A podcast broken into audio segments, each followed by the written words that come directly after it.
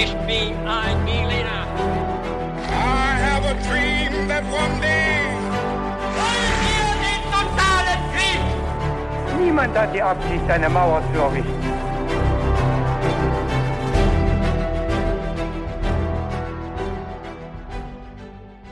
Hi und herzlich willkommen zu einer weiteren Folge His2Go. Ich bin David Und ich bin Viktor. und auch bei dieser Folge wird es so ablaufen, dass Viktor für uns alle ein Thema und eine Folge recherchiert hat und ich habe davon keine Ahnung. Viktor wird deswegen mein Vorwissen und das von allen, die zuhören, auf die Probe stellen. Bevor wir allerdings dazu kommen und uns ein paar knifflige Fragen anschauen, habe ich noch eine ganz klassische Frage an dich, Viktor. Was trinkst du zum heutigen Podcast? Ja, David, ich trinke heute zum Podcast ein Gösserradler und das habe ich empfohlen bekommen von Heiko. Vielen Dank dafür. Es äh, schmeckt mir sehr gut, ist sehr frisch. Und ja, was trinkst du heute, David? Ich habe eine Empfehlung von Garrett und der hat gesagt, äh, Koba, also Cola Bananensaft, sollte ich äh, unbedingt mal probieren oder wir. Und äh, es ist ein sehr spezieller, sehr neuer Geschmack. Also kann ich allen äh, empfehlen, die das mal ausprobieren wollen und nicht den klassischen Kiba trinken wollen. Den Mhm, habe ich als stimmt. Kind immer getrunken. Ja. wir lassen es uns schmecken, aber jetzt würde ich sagen, äh, verlieren wir keine weiteren Worte, sondern Viktor, leg los mit deinen Fragen oder mit deinem spannenden Thema. So machen wir's. Und äh, ja, wir starten mit den Fragen. Und es geht los, David, mit der ersten Frage natürlich. Und die lautet, der Norweger Harald Sigurdsson trug später den Beinamen Hardrada. Für was steht dieser Beiname? War das A, der Harte, B, der Haarige oder C, der Habgierige? Äh, ich äh, kenne den Namen ganz gut, Harald Hadrade, aber nicht so gut, dass ich das jetzt wüsste. Ähm, aber ich finde, der Haarige klingt einfach zu gut, um es hier nicht zu wählen. Also Harald der Haarige ist mein, ist mein Tipp. Ich weiß es aber nicht. Alles klar. Der Haarige also. Und dann kommen wir zur zweiten Frage. Wo gelangte der spätere Wikingerkönig zu seinem Reichtum?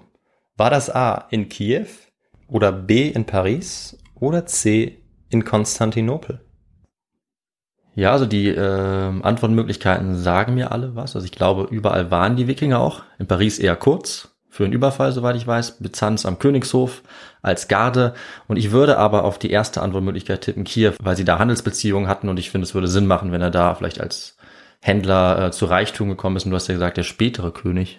Das äh, leuchtet mir irgendwie ein. Also nehme ich das mal. Ja, warum nicht? Warum nicht? Und dann kommen wir zur letzten Frage. Von wem wurde der König von England, Harold, im Jahr 1066 verraten? War das A, seine Tochter, B, sein Bruder oder C, sein Gärtner? Der Gärtner, ähm, das ist mir zu riskant, die nehme ich nicht, obwohl es eine schöne Story ist. Äh, ich weiß es nicht, aber das Jahr 1066 sagt mir was. Äh, da gab es natürlich eine bekannte Schlacht. Ähm, ich würde jetzt einfach auf den Bruder tippen, weil das nach einem, nach einem guten Krimi oder nach einer guten Story klingt. Verrat vom eigenen Bruder. Alles klar. Der Bruder also. Und äh, ja, wir werden uns natürlich anschauen, äh, von wem er denn verraten worden ist in der Geschichte. Und ich fange jetzt aber erstmal mit einem kleinen Intro an, damit wir uns so ein bisschen reinfühlen können in äh, diese Phase, in diese Epoche der Geschichte. Am 4. oder 5. Januar des Jahres 1066 stirbt Edward, der König von England. Und das ohne dass vorher seine Nachfolge klar bestimmt ist. Denn einen Sohn, den hat er nicht. Und eine Tochter, dafür war man zu dieser Zeit noch nicht weit genug, die hätte er aber auch nicht gehabt. Um den englischen Thron zu erklimmen, bringen sich deshalb jetzt die Männer Englands, ja des gesamten Nordseeraums in Stellung. Was jetzt beginnt, ist eines der berühmtesten Rennen der europäischen Geschichte um einen Thron. Am schnellsten reagiert der Angelsachse Earl Harold Goodwinson. Vom Witan wird er am 6. Januar zum Thronnachfolger gewählt. In England fügt man sich dann relativ schnell dem neuen König, auch wenn seine Herrschaft umstritten bleibt. Außerhalb Englands aber sieht es ganz anders aus. Dort schielen die Herrscher der angrenzenden Reiche gierig auf den Thron und so auch der König von Norwegen Harald Hardrada. Im Herbst des Jahres 1066 macht er eine gewaltige Flotte bereit. Er möchte die Schätze Englands erbeuten und mit der englischen Krone die Herrschaft über die Nordsee an sich reißen. Ein letztes Mal stoßen Wikinger in See, bevor sie in England südlich des Dorfes Stamford Bridge ihre letzte große Schlacht schlagen. Ja, das war das Intro, der Einstieg. Äh, Also wir wissen jetzt schon so ein bisschen, worum es gehen wird. Wir springen aber wieder ein bisschen zurück, denn wir wollen uns anschauen, wie Harald Hardrada denn aufgewachsen ist. Unbedingt. Ja. Er kam im Jahr 1015 mit dem Namen Harald Sigurdsson auf die Welt. Sein Vater war ein Unterkönig mehrerer norwegischer Kommunen gewesen und seine Mutter war auch die Mutter des norwegischen Königs gewesen. Harald war demnach der Halbbruder. des norwegischen Königs. Mhm. Im Alter von gerade einmal 15 Jahren befindet sich Harald das erste Mal auf dem Schlachtfeld. Und das an der Seite seines Königs und Halbbruders. Er kämpft gegen den Herrscher von Dänemark und England, Knut den Großen. Und ja, ich habe es äh, richtig gesagt, also auch den Herrscher über England tatsächlich. Ah ja, okay. Und es geht natürlich um viel, denn dem Dänen Knut fehlt nur noch Norwegen, um sein nordisches Großreich jetzt zu vervollständigen. Am kleinen Ort Stiglestad, etwa 90 Kilometer nördlich von Trondheim, kommt es dann zum Aufeinandertreffen dieser Armeen. Harald und sein Halbbruder sind dabei deutlich in der Unterzahl und sie verlieren die sogenannte Schlacht von Stiglestad. Doch Harald kommt mit dem Leben davon, wenn auch nur schwer verletzt, sein Halbbruder allerdings nicht. Der König von Norwegen oder ja, bald schon ehemalige König von Norwegen stirbt. Mithilfe engster Vertrauter flieht Harald jetzt und versteckt sich vor Knut und seinen Kriegern. In einem angeblich von Harald selbst verfassten Gedicht beschreibt er die Situation, in der er sich jetzt befindet, so. Nun krieche ich von Wald zu Wald mit wenig Ehre. Wer weiß, mein Name mag später dennoch weiten Ruhm erlangen. Ganz gleich, ob Harald das jetzt äh, nun wirklich geschrieben hat oder nicht, wahrscheinlich eher nicht. Ruhm und Ehre, das war das, was den jungen Mann, ja den Jugendlichen, so antrieb. Und dafür, um das zu erlangen, musste er seinen Rang in der gesellschaftlichen Ordnung erst einmal wieder herstellen. Was äh, nach dieser Niederlage natürlich sehr schwer war. Dass ihm jetzt diese Wiederherstellung in Norwegen gelingt, ist eigentlich sogar ausgeschlossen und deshalb flieht er auch, und zwar äh, nach Schweden, wo er dann auch andere Überlebende aus der Schlacht eben von Stiklestad trifft. Und erfreut stellt er dort fest, dass sie ihm zujubeln und einige ihm ihre Unterstützung auch zusichern. Doch ja, Unterstützung für was, fragen wir uns jetzt natürlich so ein bisschen, denn ähm, er hat kein Königreich, er ist eigentlich auf verlorenem Posten. Und äh, ja, das ist vielleicht auch eine Frage an dich, David. Was meinst du, wie könnte es jetzt für ihn und seine Männer weitergehen? Äh, ich würde vermuten, dass sie jetzt zu einem der drei Orte gehen, die du in der Frage genannt hattest und dort sozusagen ja, weiß ich nicht, eine neue Operationsbasis aufzubauen oder so. Mhm. Aber ich weiß nicht, welcher von den drei Orten es sein könnte. Ja, du hast eine sehr gute Spürnase, David, das ist korrekt. Man merkt, ähm, dass ich dir häufiger schon so Art Fragen gestellt habe und du dann schon weißt, welche ja, Verbindungen du dann äh, machen musst, um dann auf die Antwort zu kommen. Manchmal ja. Ähm, wir schauen uns aber vorher an, was, was es jetzt für ihn für Möglichkeiten gibt, denn er möchte ja wieder zu Ruhm mhm. kommen und ja, dafür gibt's eigentlich für ihn nur eine Möglichkeit. Er muss kämpfen. Er muss irgendwie ja schauen, dass er vielleicht auch andere Fürsten findet, für die er dann eben diesen Kampf aufnehmen kann, weil er selbst hat ja nichts, wofür er eigentlich groß kämpfen kann. Und deshalb geht er nach Kiew. Ah, richtig. Schon mal gut. Ja, aber äh, das ist äh, noch nicht die Antwort auf die Frage. Schade. Ähm, zumindest decke ich es noch nicht auf. Vielleicht ist es ja noch. Ich will noch ein bisschen Spannung beibehalten. Ähm, und es war zu dieser Zeit durchaus üblich, dass ähm, Skandinavier oder Skandinavierinnen und Skandinavier, es gab auch vereinzelt Frauen, die gekämpft haben, dass die sich fremden Herrschern quasi angeschlossen haben, um für sie zu kämpfen. Mhm. Ähm, bis nach Süditalien eigentlich, aber in ganz West- und Mitteleuropa war das eigentlich durchaus üblich. Harald geht aber nicht nach Süditalien, zumindest erstmal nicht, sondern nach Kiew, wo er vom Fürsten der Rus, einem alten Freund der ehemaligen norwegischen Königsfamilie, dann freundlich empfangen wird. Und in den folgenden Jahren kämpfen Harald und seine Gefährten auch für die Kiewer Rus und das durchaus auch erfolgreich. Aber es ist noch nicht der Zeitpunkt, wo er zu großem Reichtum kommt. Okay. Vier Jahre später, im Jahr 1034, zieht es den inzwischen 19-jährigen Harald nach Konstantinopel. Ja, und es zieht ihn dahin, weil die Stadt vor allem für ihre Reichtümer tatsächlich bekannt war. Mhm. Und als Söldner konnten Harald und seine Begleiter dort auch gutes Geld verdienen. Außerdem wollte Harald sich bekanntlich einen Namen machen und dafür war es natürlich von Vorteil, nicht an einen Hof irgendwie zu versacken, sondern auch anderswo Siege auf dem Schlachtfeld zu erringen. In Byzanz treten Harald und sein Gefolge in die sogenannte Variga-Garde mhm. des oströmischen Kaisers. Die wird dann, wie du es schon erwähnt hattest, aber erst später zur kaiserlichen Leibwache. Okay. Ähm, aber eben noch nicht zu Haralds Lebzeiten.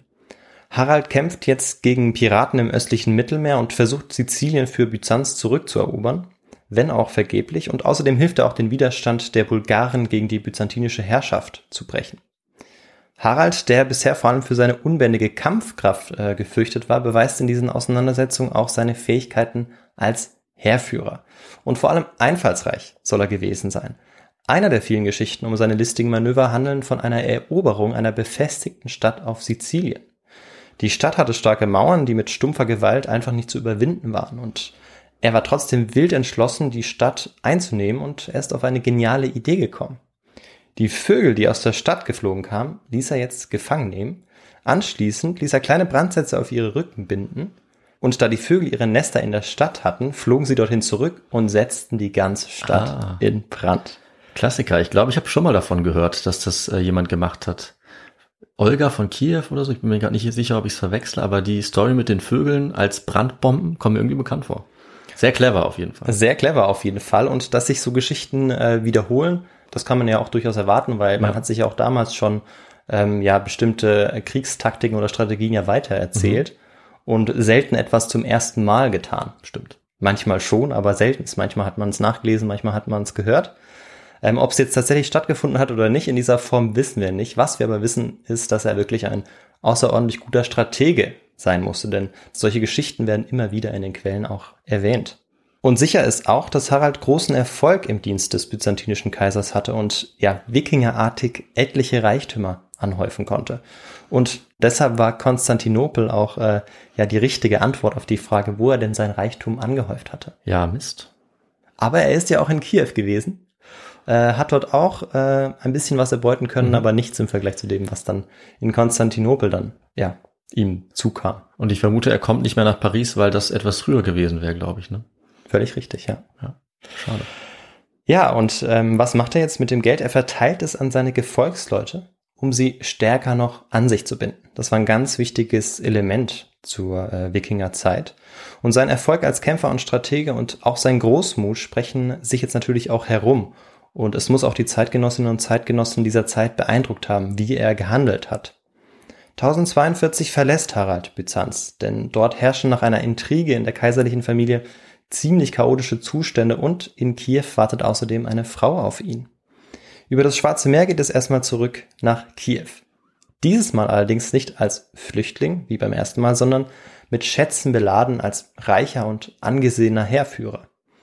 Im Jahr 1045 heiratet Harald die Tochter von Jaroslav, dem Fürsten der Kiewer Rus, und ja, sie war ihm wahrscheinlich sogar bei seiner ersten Ankunft versprochen worden. Aber ähm, sicher wissen wir das nicht. Der Söldner wird in jedem Fall jetzt zum Schwiegersohn des Fürsten, des Fürsten der Rus. Er, Harald, der zu diesem Zeitpunkt 30 Jahre alt ist, hat also jetzt offiziell wieder einen herausragenden Rang in eine Position in der ihn umgebenden Gesellschaft inne. Und das war ja ganz wichtig, für ihn persönlich auch. Und damit war die Schmach von vor 15 Jahren fast vergessen. Aber Harald will ja wirklich in die Geschichtsbücher eingehen und ist fast auch ein bisschen ruhmsüchtig. Und ja, er will einfach noch mehr. Klingt so, als wäre er gierig, äh, um der anderen Frage noch etwas vorzugreifen. Vielleicht auch gierig. Äh, aber David, was meinst du, macht er jetzt? Äh, ich vermute, er versucht jetzt den nächstgrößeren Schritt vielleicht zu wagen und ähm, nach dem Thron zu greifen. Ja. Und nach welchem Thron vielleicht? Natürlich nach dem norwegischen Thron. Ja.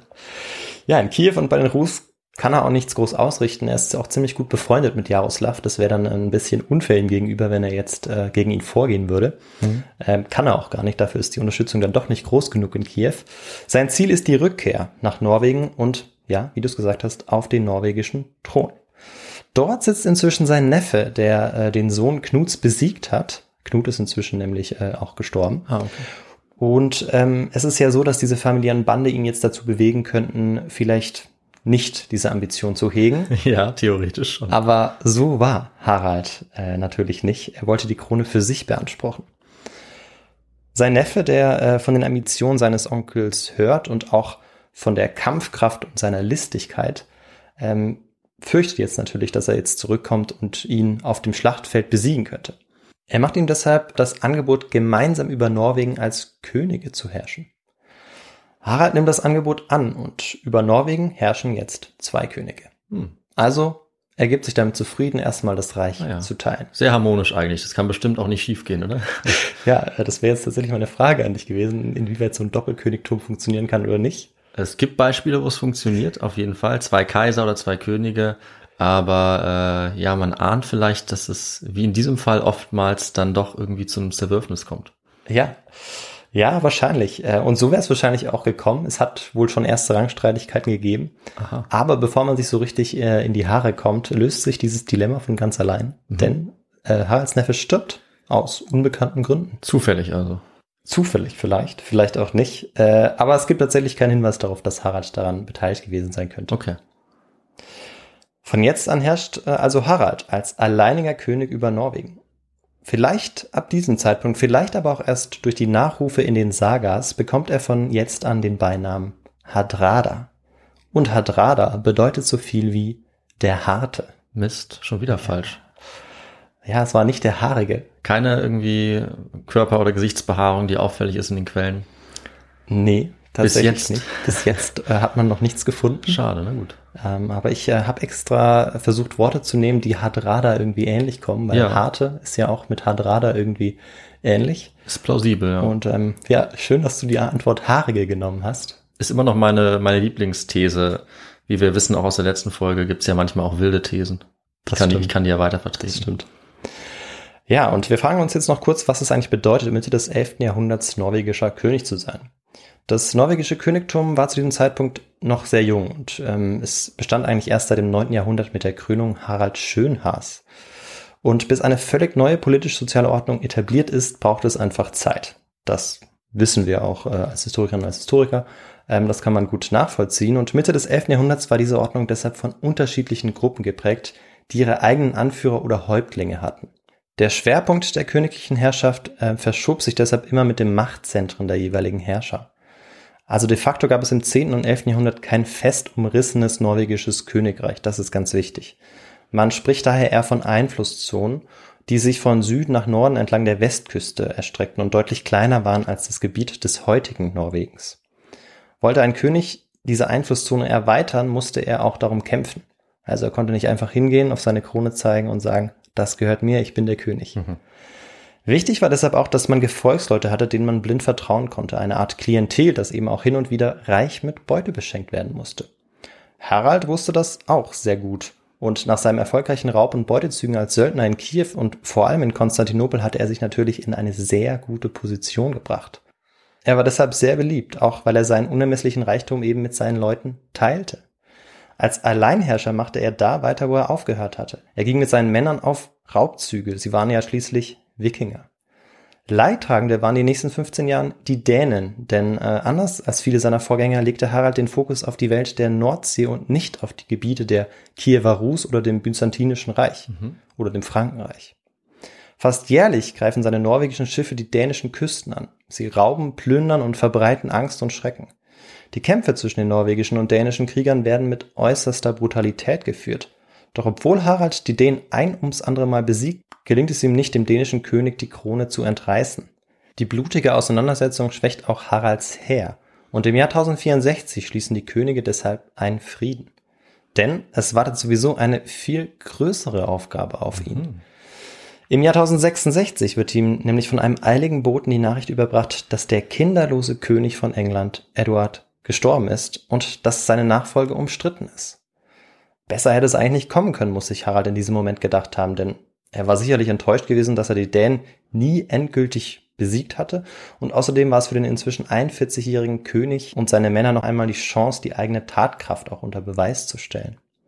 Nebenbei würden Englands Schätze seine Gefolgschaft weiter stärken und Englands Krone würde ihn ganz einfach zum Herrn der Nordsee machen. So wie es Knut der Große 30 Jahre vorher ja gewesen war. Er hatte ja über England, Norwegen und Dänemark geherrscht. Haralds Ambitionen waren also nicht utopisch, aber er wusste auch ganz genau, dass er für einen solchen Krieg ein gewaltiges Heer, ja eine gewaltige Flotte brauchte. Unverzüglich ruft er die Männer aus seinem Königreich zu den Fjorden um die Insel Solund im äußersten Westen Norwegens zusammen. Im Sommer 1066 kommen Tag für Tag mehr Schiffe, Woche für Woche mehr Männer. Im September des Jahres sind sie vollzählig. 10.000 Krieger auf 300 Schiffen machen sich bereit für die etwa fünftägige Überfahrt nach England. Haralds Männer waren bis an die Zähne bewaffnet. Sie trugen Schwerter, die mächtige Breitaxt, Speere, Messer und Pfeil und Bogen. Ihr eigenes Leben schützten sie mit Helm, Rundschild und teilweise auch Kettenhemden. Die Wikinger waren also bereit. Und Harald Hardrada gab dann auch das Zeichen zum Aufbruch. Auf seinem 37 Meter langen Schiff, das Drache hieß, einem der mächtigsten nordischen Kriegsschiffe, die je gebaut wurden, fuhr der norwegische König jetzt voraus. Seine Männer folgen ihm, nehmen die Riemen in die Hand und rudern in Richtung Südwesten auf Großbritannien zu. Dort im Nordosten der Insel wartet bereits eine Person sehnlichst auf ihre Ankunft. Es ist Tostig, der Bruder des Königs von England im Jahr 1066. Und David, du fragst dich sicher, wie es dazu kommen konnte und vielleicht auch, wie die Lage sich so in England entwickelt, nachdem der kinderlose Edward gestorben ist mhm. und Harold seine Nachfolge angetreten hat. Äh, und ich hatte ja mal angedeutet, dass das Ganze auch ein bisschen umstritten ist. Und ja, ganz nebenbei sollten wir vielleicht auch noch äh, klären, was die Wikinger eigentlich so sind. Und was meine ich, was brauchen wir jetzt? Wir brauchen jede Menge an Hintergrundinformationen, äh, auch bekannt als den historischen Kontext. Ja, richtig. Und zuerst schauen wir uns mal den Begriff Wikinger und seine Bedeutung an. Hm. Das äh, Wort Wikinger leitet sich vermutlich von dem altnordischen Substantiv Vikingre ab, das so viel bedeutet wie Seekrieger, der sich auf langer Fahrt von der Heimat entfernt. Später bedeutet der Begriff etwa so etwas wie Kriegsfahrt zur See an entfernte Küsten. Ende des 9. Jahrhunderts taucht der Begriff erstmals bei den Chroniken der Angelsachsen auf. Auf Seiten der Wikinger dauert es ein bisschen länger. Da taucht der Begriff erstmals im 11. Jahrhundert auf Runensteinen auf. Dass der Begriff Wikinger sich letztlich für eine gesamte Volksgruppe durchsetzt, nämlich der der Skandinavierinnen und Skandinavier zu dieser Zeit, haben wir eigentlich seiner Wiederentdeckung und Romantisierung im England des 19. Jahrhunderts zu verdanken. Hm. Die sogenannte Wikingerzeit, so genannt, weil das tatsächlich ein geschichtswissenschaftlicher Begriff ist, beginnt im Jahr 793 mit einem Überfall auf ein englisches Kloster. Ja, ganz bekannt. Bezeichnend für diese Zeit ist, dass größtenteils Männer, vereinzelt aber auch Frauen, aus Skandinavien Angriffe und Seefahrten außerhalb ihrer Heimat durchgeführt haben. Das bestimmt eigentlich die Wikingerzeit und ist ähm, ja das wichtigste Merkmal, äh, um diesen Begriff abzugrenzen. Mhm. Zusammenfassend kann man deshalb sagen, dass man unter Wikinger kriegerische und seefahrende Skandinavierinnen und Skandinavier versteht, die zur Wikingerzeit gelebt haben und vor allem Teile Mittel-, Süd- und Westeuropas angegriffen haben. Sehr schön. Das zitieren wir und machen das auf unserer Webseite. Gut zusammengefasst. Sehr gut. Und hier äh, ist die Geschichte dann auch zu Ende. Ja, es reicht. Nein, wir machen natürlich weiter. Wir fragen uns jetzt nämlich noch kurz, warum sie sich überhaupt auf den Weg gemacht haben, mhm. ähm, ja, in den Südwesten nach England. Und David, hast du da ähm, vielleicht eine Idee, was die Ursachen, was vielleicht auch die Voraussetzungen dafür sein könnten? Ich habe erstmal das Gefühl, dass du mir diese Frage schon mal gestellt hast. Ich bin mir nicht mehr ganz sicher. Wenn ich meine Hausaufgaben gemacht hätte im Voraus, aber ich weiß ja nicht, welche Episode es gibt, dann hätte ich nämlich die Folge gehört zur Entdeckung Amerikas in Anführungszeichen durch die Wikinger, weil ich glaube, da hatten wir auch genau diese Frage, warum die Wikinger damals äh, nach Amerika gefahren sind oder gesegelt sind. Und ähm, wahrscheinlich sage ich jetzt das gleiche wie in der Folge, muss ich da nochmal reinhören.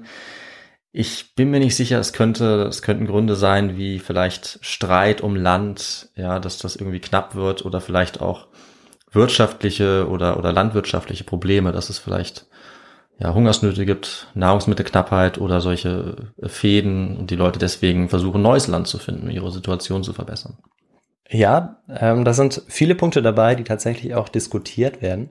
Ähm, es sind aber eher andere Gründe vorrangig. Also es ist mhm. zum Beispiel nicht so, dass es jetzt am Klima gelegen hat oder mhm. äh, es an möglichen Fäden lag. Okay. Ähm, außer vielleicht durch das ähm, Erbgesetz oder die Erbfolge, die dadurch bestimmt war, dass eben der Erstgeborene alles geerbt hat und mhm. die anderen sich dann auf den Weg machen mussten, was auch eine der Ursachen dafür ist.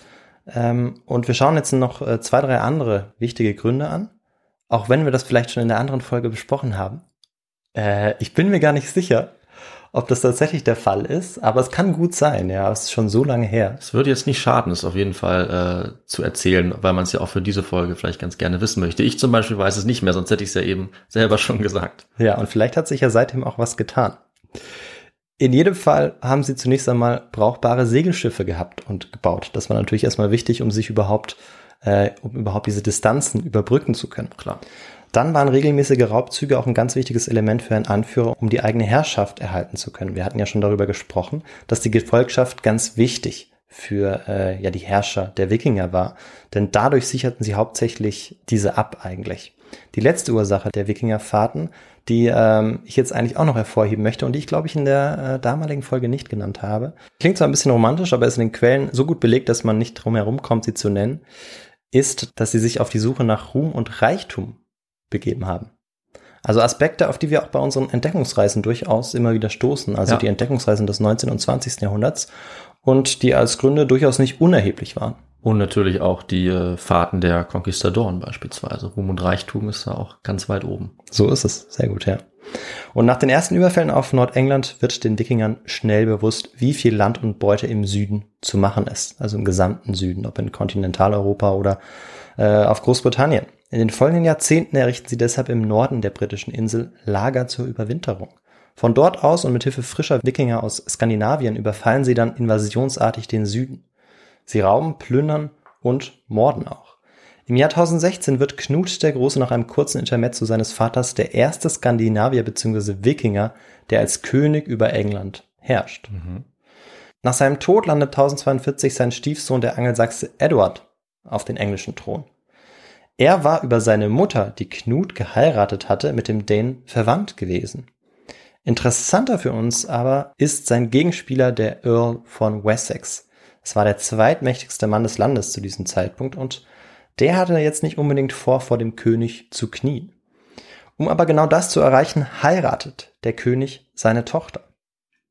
Aber es bleibt eigentlich bei diesem Versuch, ehrlich gesagt. Der Earl von Wessex widersetzt sich weiterhin den Befehlen des Königs, ob bei der Ernennung von geistlichen Würdenträgern oder dem Bekämpfen von Aufständen. Die Lage entspannt sich erst, als der Earl stirbt und seine Söhne Harold und Tostig sich mit ihm versöhnen. Der ältere Bruder Harold erhält dann auch den Titel seines Vaters. Er wird Earl von Wessex. Tostig wird wenig später immerhin zum Earl von Northumbria. Das Verhältnis der Brüder ist bis dahin eigentlich auch ganz gut. In den Quellen heißt es, dass diese beiden großen Brüder in Frieden vereint waren. Hm. Ja, große Brüder wie Herkules steht da, glaube ich, sogar. Okay. Ich bin gespannt, wie es mit diesen beiden Brüdern weitergeht. Mhm. Im Jahr 1065 bricht in Northumbria eine Rebellion gegen Tostig, den Earl, aus, den Earl von Northumbria. Die Großen seines Earldoms, also dieser Grafschaft, hatten sich gegen ihn und seine angeblich willkürliche Härte aufgelehnt. Sie fordern beim König seine Absetzung. Jetzt, in diesem Moment, baut er auf die Unterstützung seines Bruders, des Earl von Wessex und den König. Die trifft aber nicht ein. Nichts passiert. Sie lassen ihn beide im Stich und es kommt noch schlimmer. Der König akzeptiert die Forderung der Rebellen nach der Absetzung Tostiks. Tostig ist daraufhin bitter enttäuscht. Das Tischtuch zwischen den beiden Brüdern ist zerschnitten. Daraufhin zieht oder flüchtet Tostig nach Flandern zu seinem Schwiegervater, aber ohne jemals zu vergessen, was sein Bruder ihm angetan hat. Er weiß zu diesem Zeitpunkt, dass er eines Tages seine Chance zur Rache bekommen würde. Oder hofft es zumindest. Am 4. oder 5. Januar stirbt Edward König von England wahrscheinlich an einem Schlaganfall und auf dem Sterbebett ernennt er Harold zu seinem Nachfolger, der sich vorher durch geschickte Heiratspolitik in eine gute Position gebracht hatte. In Westminster Abbey wird er nur einen Tag später am 6. Januar 1066 zum König gekrönt. Vom Exil aus verfolgt Tostig voller Hass auf seinen Bruder diese Ereignisse. Unweit von ihm im normannischen Rouen kocht auch ein ganz anderer Protagonist vor Wut. Mhm.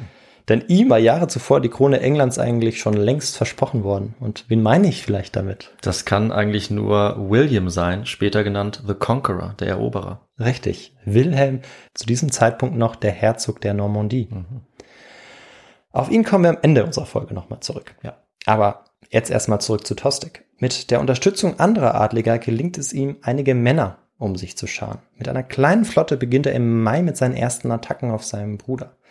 Der Erfolg an den Küsten ist aber aufgrund der überschaubaren Anzahl an Krieger, die ihn begleiten, eher mäßig. Gegen den König von England ist er ja ganz einfach chancenlos, also gegen seinen Bruder. Eine offene Konfrontation wagt er sowieso nicht. Er gibt aber nicht auf und zieht immer weiter Richtung Norden. Aber auch in seiner alten Heimat Northumbria erleidet er eine Niederlage nach der anderen. Mit inzwischen nur noch wenigen Schiffen zieht er daraufhin noch weiter in den Norden, in das heutige Schottland. Inzwischen schreibt man den September des Jahres 1066. Ziemlich genau 955 Jahre vor unserer Aufnahme heute, wenn ich es oh. richtig äh, berechnet habe. Wow, äh, damit hast du mich jetzt überrascht. Ich glaube dir das einfach mal. Okay. Ja, Tostig hat also zahlreiche Niederlagen und ähm, ja, hohe Verluste erlitten. Und es steht jetzt sehr schlecht um ihn. Könnte man eigentlich meinen. Aber ehrlich gesagt war seine Kampfeslust selten größer als jetzt Anfang September des Jahres 1066. Und kannst du dir vorstellen, warum das so gewesen ist, David? Ja, da ich natürlich sehr gut zugehört habe, hoffe ich jetzt zumindest, äh, gehe ich davon aus, dass er jetzt ja wartet auf seinen dann vielleicht Verbündeten mit seinen 300 Schiffen und dem Schiff Drache als, als Flaggschiff, also auf Harald Hadrade. Ja, so ist es. Er will sich mit dieser Armee zusammentun. Mhm. Und er hatte kurze Zeit vorher von dieser gewaltigen Invasionsarmee des äh, norwegischen Hühn, des Harald Hardrada gehört und er freute sich jetzt natürlich auf seine Ankunft. Denn mit seiner Unterstützung konnte er etwas gegen seinen Bruder ausrichten. Und sie waren dann in der Lage, irgendwie Kontakt aufzunehmen? Also wie, wie kann man sich das vorstellen? Haben sie irgendwie Schiffe hin und her geschickt mit, mit Booten? Weil sie müssen ja so ein bisschen diesen Plan ausgearbeitet haben, denke ich mal. Das ist eine sehr gute Frage, äh, die äh, auch Historikerinnen und Historiker eigentlich bis heute beschäftigt. Und da ah. wird viel diskutiert, aber auch leider, wenn man so wenig Quellen darüber mhm. hat. Äh, eine Möglichkeit ist, dass sie sich am 8. September bereits über Booten äh, vielleicht getroffen haben mhm. und dort eine Übereinkunft getroffen haben. Es gibt aber auch eine andere Theorie, die besagt, dass sie bereits Monate vorher eigentlich eine Absprache getroffen haben. Ja. Ähm, das wird aber als weniger wahrscheinlich angenommen, so dass man zumindest nach dem, was ich gelesen habe, eher davon ausgeht, dass das ähm, eine ja relativ zufällige Bege mhm. Begegnung mhm. war, die zumindest nur kurze Zeit vorher, wenn überhaupt, okay. geplant gewesen ist. Also vielleicht so ein Zweckbündnis, dass sie gesehen haben, wir sind beide hier und haben ähnliche Pläne. Ja. Und wenn es nur fünf Tage, wie du gesagt hast, voneinander entfernt ist, eben der Osten Großbritanniens äh, und Norwegen, dann kann man ja schon relativ schnell vielleicht zu Botschaften austauschen. Ja. Oder man trifft sich irgendwie in ja. der Mitte. Ich weiß. Richtig. Also ganz zufällig war es zu diesem Zeitpunkt nicht mehr. Dann mhm. wusste er schon, dass die Armee unterwegs war. Ja. Ähm, aber ähm, es kann sein, oder es ist sehr wahrscheinlich, dass es ein sehr kurzfristiger mhm. Plan war. Okay. Aber es ist eine sehr gute Frage. Und er schließt sich jetzt der Armee natürlich an. Und auch Harald ist natürlich darüber glücklich, dass er ein bisschen Verstärkung bekommt, auch wenn diese Verstärkung natürlich sehr überschaubar ist. Aber ähm, Tostig kennt sich ja sehr gut aus hm. äh, in England, von vor allem im Norden, in Northumbria. Und das ist sicherlich auch noch etwas, was ihm von Vorteil sein wird. Und was wir an dieser Stelle natürlich auch noch machen können, ist äh, die Antwort auf die letzte Frage aufzulösen. Denn ja, er wurde von seinem Bruder verraten, also ja. der König Harold von seinem Bruder. Nicht von seinem Gärtner. Schade. Da ist es ein bisschen mit mir durchgegangen. Ja, weil es gibt ja bekannten äh, Song äh, mit dem Mörder oder so als Gärtner, da muss ich kurz dran denken. Aber sonst habe ich dir das nicht geglaubt. Habe ich sofort äh, durchschaut, dass es ein Trick ja. war. Ich habe da kurz an Alfred Hitchcock gedacht. Das war so ein bisschen meine Vorlage ja, ja. für diese Antwortmöglichkeit. Äh, aber damit konnte ich dich dann nicht reinlegen. Gibt bestimmt auch äh, Könige oder Fürsten, die Gärtner waren, aber in dem Fall also nicht. Ja, in dem Fall nicht, nein. Und entlang der Küste segeln jetzt beide, also Tostig und ähm, Harald, dann nach York, dem Hauptort Northumbrias, also der Hauptstadt dieser Grafschaft. Mhm. Und Tostig, der ja vorher auch der Graf äh, gewesen ist, also der Earl, wollte jetzt natürlich dort wieder eingesetzt werden und dieses York zurückerobern. Und für Harald war York auch strategisch ganz wichtig, denn von dort aus konnte er seine weiteren Eroberungskämpfe planen und durchführen. Als Harold, der sich zu diesem Zeitpunkt in London im Süden Englands aufhält, von dieser Landung der Norweger erfährt, ist er geschockt. Denn auch er weiß um die strategische Bedeutung von York. Aber das Problem war, dass südöstlich von England Wilhelm von der Normandie aus die Vorbereitung zur Invasion Englands fast abgeschlossen hatte. Mhm. Also ist natürlich die Frage, was der König jetzt machen kann, was, was er tun kann. Seine Hoffnung setzt er jetzt zunächst auf die Earls von Mercia einer weiteren Grafschaft und von Northumbria. Gegen Tostigs Angriffsversuche hatten sie sich ja bisher auch behaupten können.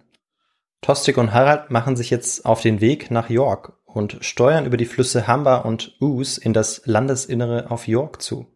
Für all diejenigen, die dieses Schauspiel vom Ufer aus verfolgt haben, muss es unfassbar unheimlich ausgesehen haben. Hm.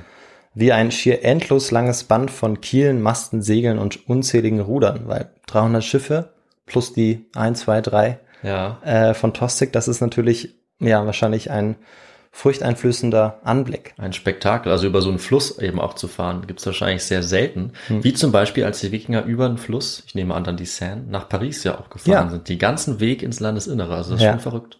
Richtig. Und zur Überraschung der Angreifer, die sich jetzt auf ihren Schiffen befanden, hatten sich die Verteidiger nicht hinter den Stadtmauern verschanzt. Sie hatten vor der Stadt Stellung bezogen. Das war sehr mutig, aber belohnt wurden sie dafür letztendlich leider nicht. Hm. Denn auf einer Anhöhe positioniert fällt es den Angreifern um Tostig und Harad letztendlich leicht, die Armee der Earls zu besiegen. Also sie waren noch rechtzeitig von den Schiffen gekommen und konnten sich noch gut positionieren. Nach dem Sieg war die Freude natürlich groß. Der Weg in die strategisch wichtige Stadt York war frei und Nord- und Mittelengland waren in der Hand Harald und Tostigs. Harald und Tostig hatten aber nicht vor, in York zu bleiben und so entscheiden sie sich dazu, sich die Unterwerfung über Geiseln zu sichern. 150 Söhne der führenden Männer aus der gesamten Grafschaft sollten ihnen jetzt zugeführt werden. Bei dem Dorf Stamford Bridge sollte jetzt diese Übergabe stattfinden elf Kilometer östlich von York am Fluss Derwent. Gelöst marschieren die norwegischen Truppen jetzt dorthin, überqueren den Fluss Derwent auf einer Holzbrücke und warten auf die Geiseln. Sie waren immer noch voller Freude über den Sieg und auch das Wetter spielt mit. Für einen englischen Herbsttag war es sehr warm, so warm, dass die meisten Krieger auch ihre Kettenhemden gar nicht mitgenommen hatten oder sie dann während des Spaziergang ähnlichen Marsches ausgezogen hatten. Hm. Die Schlacht war ja bereits siegreich geführt worden und jetzt hatte man sich auch erstmal eine kleine Pause verdient. Dachten sie sich zumindest. Ne? Dachten sie sich, richtig. Nimm nicht die Spannung vorweg, David. Ich dachte, das macht mehr Spannung, wenn ich das jetzt so sage. Okay, okay. Dann, schon ab 25. September tauchen im westlichen Horizont die ersten Angelsachsen auf. Harald und Tostig sind überrascht, dass es so schnell geht. Außerdem sind es sehr viele Geisen. Irgendwann merken sie viel zu viele. Ähm, denn bald ist der Horizont übersät von Männern, die auf sie zumarschieren. Tostig ist es schließlich, der in der Ferne das Königsbanner entdeckt und wenig später erkennt er auch den Reiter, der auf der anderen Seite des Flusses von Westen her vorne weggaloppiert. Es ist sein Bruder, Harold, der König von England. An seiner Seite reiten und marschieren die gefürchteten Huskarls, insgesamt um die 3000 Berufskrieger mit knielangen Kettenhemden, schweren Schildern und schweren Äxten, die noch dazu die Kampfkunst der Wikinger beherrschen. Mit den anderen Truppenkontingenten zählt die Armee des englischen Königs 15.000 Mann. Wie nur war Harold so schnell in den Norden gekommen? Das müssen sich auch Tostig und Harald fassungslos gefragt haben. Die Auswertung von angelsächsischen Chroniken hat ergeben, dass er nicht vor dem 16. September von der Landung erfahren haben kann. Das heißt, Harold muss es geschafft haben, innerhalb von allerhöchstens acht Tagen, eher weniger, seine Truppen zusammenzuziehen und mit ihr 320 Kilometer in den Norden zu marschieren. Mhm. Der Historiker Kelly de Vries bezeichnet diesen Gewaltmarsch in den Norden als einer der größten militärischen Manöver aller Zeiten. Aller Zeiten? This military maneuver ranks as one of the greatest of any age. Das ist eine Ansage. Dazu muss man sagen, dass er ähm, Amerikaner ist. Mhm. Und die tendieren auch als Historiker gern dazu, ähm, ja, wie soll man sagen, solche Momente ein bisschen zu übertreiben. Ja. Äh, aber trotzdem äh, wollte ich damit unterstreichen, wie unglaublich ähm, das gewesen ist, dass es ihm gelungen ist, so schnell dort zu erscheinen. Das wird auf jeden Fall deutlich durch das Zitat. Also ob es jetzt das größte Manöver war oder nicht, es war auf jeden Fall groß. Ja. Und von der folgenden Schlacht erfahren wir in den altnordischen Sagas Heimskringla vom Isländer Snorri Sturluson aus dem frühen 13. Jahrhundert und aus den angelsächsischen Chroniken. Völlig überrascht von der Ankunft eines angelsächsischen Heeres muss Hadrada seine Krieger erstmal in eine Art Ordnung bringen. Dafür braucht er natürlich Zeit. Aber die Truppen Haralds nähern sich immer schneller der Brücke. Und laut der Saga entschließt sich dann ein hühnhafter Krieger Haralds, sich heldenhaft auf die Brücke zu stellen und sich ganz alleine den Angreifern zu stellen. 40 Männer soll er mit seiner unbändigen Kraft getötet haben – und unbesiegbar schien er zu sein, bis er von einem Mitglied der königlichen Leibgarde mit einem Speerwurf durchbohrt wird. Ah, ich kenne die Geschichte anders, dass sie irgendwie unter der Brücke durchgefahren ja. sind und ihn dann irgendwie erwischt haben mit so einem Spieß. Ja, das ist die zweite Geschichte, die es dazu gibt. Ah, okay. Ähm, weil es mehrere Sagas ja. gibt, die darüber berichten, über diesen Moment. Und das ist eben die andere Geschichte, dass sie äh, sozusagen unter der Brücke hergegangen sind und von unten ihn in den Unterleib. Das ist gemein. Ja, ein Speer quasi gestoßen haben. Ja, ist auf jeden Fall eine sehr, wie soll ich sagen, sehr epische Geschichte, mhm. die gestimmt hat. Ein Mann gegen 15.000, wer weiß. Ja, wer weiß. Aber es ist eine schöne Geschichte, die darf in dieser größeren, größeren Zusammenhang einfach nicht fehlen. Nee, die ist wirklich Schlacht. sehr bekannt, ne? es wird mhm. immer wieder genannt. In jedem Fall ist es so, dass er den Wikingern Zeit gewinnt. Er oder eben andere Wikinger, die es schaffen, ähm, dass die Armee sich jetzt irgendwie sammeln kann. Daraufhin befiehlt Harald, einen Schildwall zu bilden eine nur schwer zu brechende Verteidigungsstellung. Die angelsächsischen Reiter versuchen sie aufzubrechen, aber können dagegen eigentlich nichts ausrichten und auch die Huskarls bleiben erfolglos. Ewig können und wollen Harald und seine Männer sich aber nicht hinter ihren Schildern verschanzen. Aus dem Schildwall heraus greifen sie vereinzelt den Feind an. Dabei wird es sehr blutig und tausende Männer sterben auf beiden Seiten. In angelsächsischen Chroniken heißt es, dass sich das in die Waffen eingelegte Gold und Silber rot gefärbt hat und das Kampf- und Wegeschrei das helle Klirren der Klingen und dumpfe Krachen der gespaltenen Knochen begleitet haben. Puh. Ein normannischer Chronist berichtet, dass noch im frühen 12. Jahrhundert Reisende den Ort der Schlacht nicht verfehlen können, da dort ein großer Berg Knochen liegt, der das beiderseitige Töten bezeugt. Und heute können wir nachvollziehen, dass diese Schlacht tatsächlich sehr, sehr blutig gewesen ist mhm. und dass es tatsächlich eine Art Moment der Verzögerung gegeben haben muss, sodass sich Haralds Truppen sammeln konnten.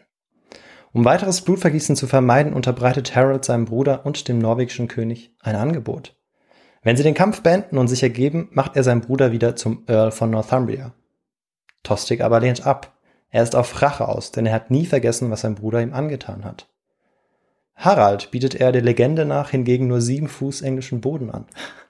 Dort kann er sich dann begraben und weil er eben ein bisschen größer ist als andere Männer, bekommt er auch gleich sieben Fuß. Okay. er lehnt natürlich auch ab, zu unserer Überraschung. Der Kampf dauert noch Stunden an, Stunden, in denen vor allem die Norweger immer größere Verluste erleiden. Sie waren, wie gesagt, völlig überrascht worden und kämpften ja teilweise ohne Rüstung. Und das machte das Überleben natürlich in so einer Schlacht nicht unbedingt einfacher, auch wenn sie leichter waren. Und jedes Mal, wenn sie den Schildfall, ihre Verteidigungsformation für ihre eigenen Offensiven auflösten, haben sie erhebliche Verluste erlitten. Vor allem die angelsächsischen Reiter setzen ihnen schwer zu. Wenn die Norweger so weiterkämpfen, werden sie verlieren. Das steht fest. Das sieht auch Harald der Harte, der sich dazu entschließt, sich mit seinen besten Männern in das Kampfgetümmel zu stürzen. Der Schildwall wird aufgelöst und spätestens jetzt macht er seinem Beinamen alle Ehre. Wie ein Berserker zerschmettert er alles, was sich ihnen in den Weg stellt, heißt es in den nordischen Sagas. Der Berserker ist ein in den skandinavischen Epen oft gebrauchtes Bild bzw. eine Bezeichnung für einen im Rausch kämpfenden Menschen. Völlig entsetzt über die Wucht Haralds fliehen die Angelsachsen in seiner unmittelbaren Umgebung. Einer nach dem anderen. Fast hätte er dadurch die Schlacht im Alleingang entschieden. Aber eben nur fast. Mhm. Ein Pfeil, der seinen Hals durchbohrt, setzt seiner Raserei ein Ende. Der König Norwegens sinkt zu Boden und stirbt. Harald Hardrada, der Harte, einer der gefürchtetsten und erfolgreichsten Kriegsherren seiner Zeit, findet sein Ende also dort, wo er zu Hause war. Auf dem Schlachtfeld.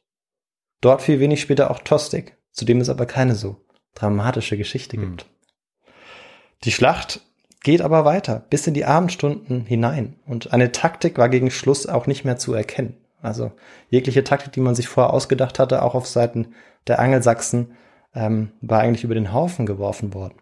Der Kampf war so anstrengend, dass manch einer unverwundet an Erschöpfung gestorben ist. Als die Dunkelheit anbricht, steht der Sieger aber fest. Und er heißt Harold. Nur etwa 24 der etwa 300 Schiffe kehren zurück nach Norwegen und das ist bezeichnend dafür, wie viele Norweger bei dieser Schlacht gestorben sind. Kein Skandinavier sollte der englischen Krone wieder jemals so nahe kommen. Keiner sollte mehr so kurz vor der Bildung eines Nordseereichs stehen wie Harald. Dieser Umstand, sein Ruf als legendärer Krieger und sein dramatisches Ende sind auch der Grund, weshalb die Literatur ihn zum letzten Wikinger kürt. Hm. Und auch die klassische Wikingerzeit geht mit dieser Schlacht zu Ende. Die Angriffe der Skandinavier hören damit natürlich nicht einfach von heute auf morgen auf. Es gibt sie weiter nur in kleineren Ausmaßen und spätestens im 12. Jahrhundert ebben sie dann auch ab. Die skandinavischen Könige nutzen nicht mehr Raubzüge, um ihre Macht zu sichern, sie stützen sich auf neu geschaffene Institutionen. Es war auch nicht mehr attraktiv zur See zu fahren, weil die Wikinger ihre militärische Überlegenheit im Schiffsbau verloren hatten. Außerdem hatte man sich in England und im Frankenreich auf die Angriffe aus dem Norden besser eingestellt. Inzwischen waren die Verteidigungsanlagen auch darauf ausgelegt, ähm, sie besser beschützen zu können bei den Angriffen der Wikinger. Nach der Schlacht von Stamford Bridge war für den oder die ein also alles zu Ende. Für den anderen aber, den angelsächsischen König von England, war sie erst der Auftakt im Kampf um den Thron. Denn im Süden, auf der anderen Seite des Ärmelkanals, hatte ein anderer Feind seine Vorbereitung zur Invasion inzwischen abgeschlossen. William, der Herzog der Normannen, war bereit. Er sticht am 27. September mit 600 Schiffen in See, nimmt die Hafenstadt Hastings ein und verwüstet das umliegende Land. Am 14. Oktober eilt Harold mit seiner Armee herbei, die von der blutigen Schlacht drei Wochen zuvor völlig übermüdet und stark dezimiert ist. Auch deshalb geht die Schlacht bei Hastings verloren. Harold stirbt. Und jetzt, nachdem alle ernsthaften Thronprätendenten gestorben sind, ist der Weg für den normannischen Herzog William frei. Von diesem Zeitpunkt an sollte das Schicksal Englands nicht mehr mit Skandinavien, sondern mit Kontinentaleuropa und Frankreich verbunden sein. Mhm. Wer weiß, was passiert wäre, wenn Harold nicht zum Gewaltmarsch nach Norden, der anschließenden Schlacht und dem ebenso anstrengenden Marsch zurück gezwungen worden wäre.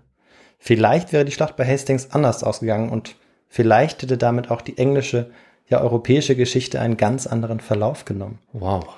Dazu und zur Schlacht um Hastings vielleicht in einer anderen Folge mehr. Mhm. Im Dörfchen Stamford Bridge bei York erinnern heute zwei Denkmäler an die historische Schlacht und mit diesem Hinweis auf die Erinnerungskultur ist die Geschichte zu Ende. Da hast du am Ende nochmal sehr weit ausgeholt, finde ich gut und lässt viel Raum für weitere Geschichten. Zum Beispiel den französischen Einfluss und warum man heute auch in der englischen Sprache zum Beispiel von der Cuisine redet. Mhm. Das können wir darauf zurückführen. Aber viel wichtiger ist das, was wir davor alles gelernt haben, finde ich, beziehungsweise nicht viel wichtiger, aber jetzt direkter für mich äh, greifbar, weil ich das alles nicht wusste, muss ich ehrlich zugeben. Also mir haben diese ganzen Verbindungen gefehlt, hat man vielleicht auch gemerkt, wenn ich öfter mal daneben gelegen habe. Äh, aber ich finde es sehr spannend, weil ich kenne die Namen Harald Hadrade oder Hadrada und mhm auch von dem Tostik hatte ich schon mal gehört, aber äh, das erklärt jetzt für mich, wie es möglich war, wie es dazu gekommen ist und diese Vorgeschichte. Das ist für mich jetzt echt äh, sehr praktisch gewesen, diese Wissenslücke zu füllen. Und wir haben ja quasi auch die Vorgeschichte zur Schlacht von Hastings und äh, zur Herrschaft dann der Normannen über England bekommen, auch wenn es jetzt, wie du es ja erklärt hast, nicht ganz direkt zusammenhängt, aber mhm. eben ganz wichtig dafür ist. Äh, und das heißt, wir müssen nicht direkt da ansetzen, sondern kennen auch die Umstände, die dazu geführt haben und wissen, wie es äh, auch nördlich davon so ein bisschen aussieht. Also ich finde, das ist sehr praktisch, sich so oft mythische Erzählungen oder legendäre Erzählungen wie die dieser Wikinger äh, Herrscher oder, oder Schlachten äh, so ein bisschen besser erklären zu lassen. Deswegen finde ich sehr gut, dass du das gemacht hast. Und es erlaubt uns natürlich auch in Zukunft dann irgendwie daran anzuschließen mit ganz vielen anderen Episoden, die davor oder danach spielen oder die in anderen Regionen spielen. Das stimmt. Das ist einfach eine Phase, ähm, eine richtige Umbruchsphase, wo wahnsinnig viel passiert. Und das äh, fand ich an dem Thema auch so spannend. Mhm. Und äh, dass man das dann verbinden kann mit dieser doch speziellen, ja, fast mythischen Persönlichkeit von Harald Hardrada, das hat dann auch bei der Vorbereitung viel Spaß gemacht. Aber ja. eben das, das Ende der Wikinger, wenn man das so sagen kann, oder der Wikingerzeit und dann auch ähm, ja, der Anfang eigentlich einer neuen Epoche in England. Das ist mhm. eigentlich ganz spannend, dass man eben das dann auch mal in einer Folge behandeln kann und als, ja, wie du es gesagt hast, als Vorlage für weitere Folgen, die dann ähm, im England im 11., 12. und 13. Jahrhundert spielen, vielleicht auch darauf stützen kann. Ja, oder eben noch auf den äh, skandinavischen Raum oder wir gehen wieder eben weiter zurück. Und du hast ja auch ganz kurz mhm. von den Anfängen gesprochen mhm. oder von den ähm, Aktionen oder Handelsbeziehungen, die es beispielsweise in Osteuropa gab, im Kiewer Raum. Das wäre alles möglich. Äh, vielleicht kann ich ja da auch mal einsteigen. Mhm. Die Wikinger hast du ja bisher ganz gut abgehandelt. Und das Tolle ist, es gibt ja auch noch ganz viele so spannende Persönlichkeiten, die wir so ein bisschen aus diesem mythischen Status rausziehen können. So wie Absolut. Harald Hadrada. Absolut. Und das machen wir in Zukunft auch, würde ich sagen. Ja.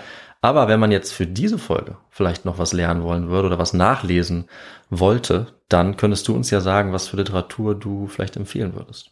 Ja, da ähm, kann ich zwei Werke empfehlen. Also einmal von Jörg Pelzer 1066 der Kampf um Englands Krone. Ähm, das ist auf jeden Fall zu empfehlen. Da hat man auch nochmal den Überblick, ähm, ja, die Vorgeschichte zu dem, was alles in diesem ereignisreichen Jahr passiert mhm. und eben auch noch ähm, sehr detailliert aufgelistet ähm, die unterschiedlichen Schlachten oder die drei großen Schlachten und was sich da abgespielt hat. Und dann gibt es noch, ähm, ja, den Historiker De Vries Kelly oder Kelly De Vries, The Norwegian Invasion of England in 1066.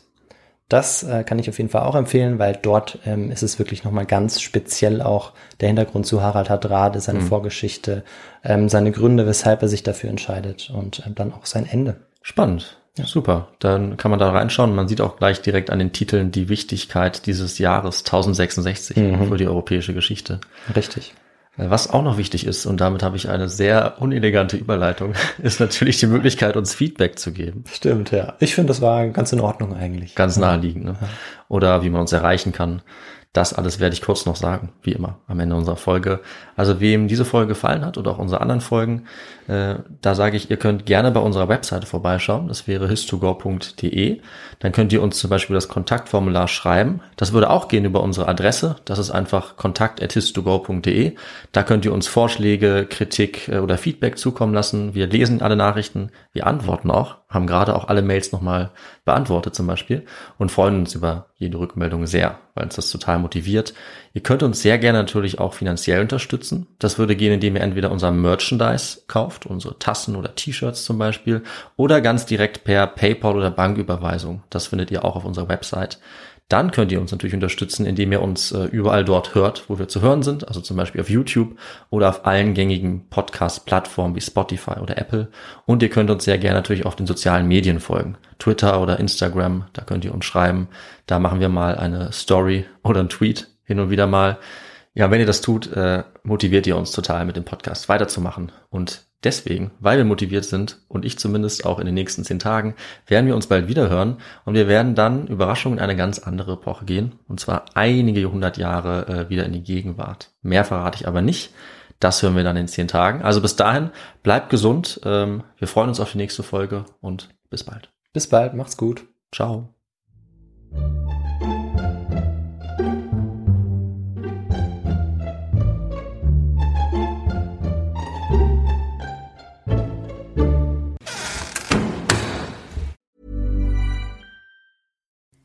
Hi, I'm Kara Berry, host of Everyone's Business But Mine, and I am an all inclusive addict. Enter Club Med, the best all inclusive for you and your family. With resorts worldwide, from their family flagship resort, Club Med Punta Cana, to their only mountain resort in Canada, Club Med Quebec, they have everything you need to relax.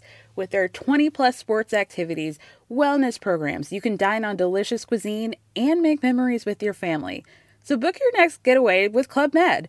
Visit clubmed.us or call 1 800 Club Med or your travel advisor.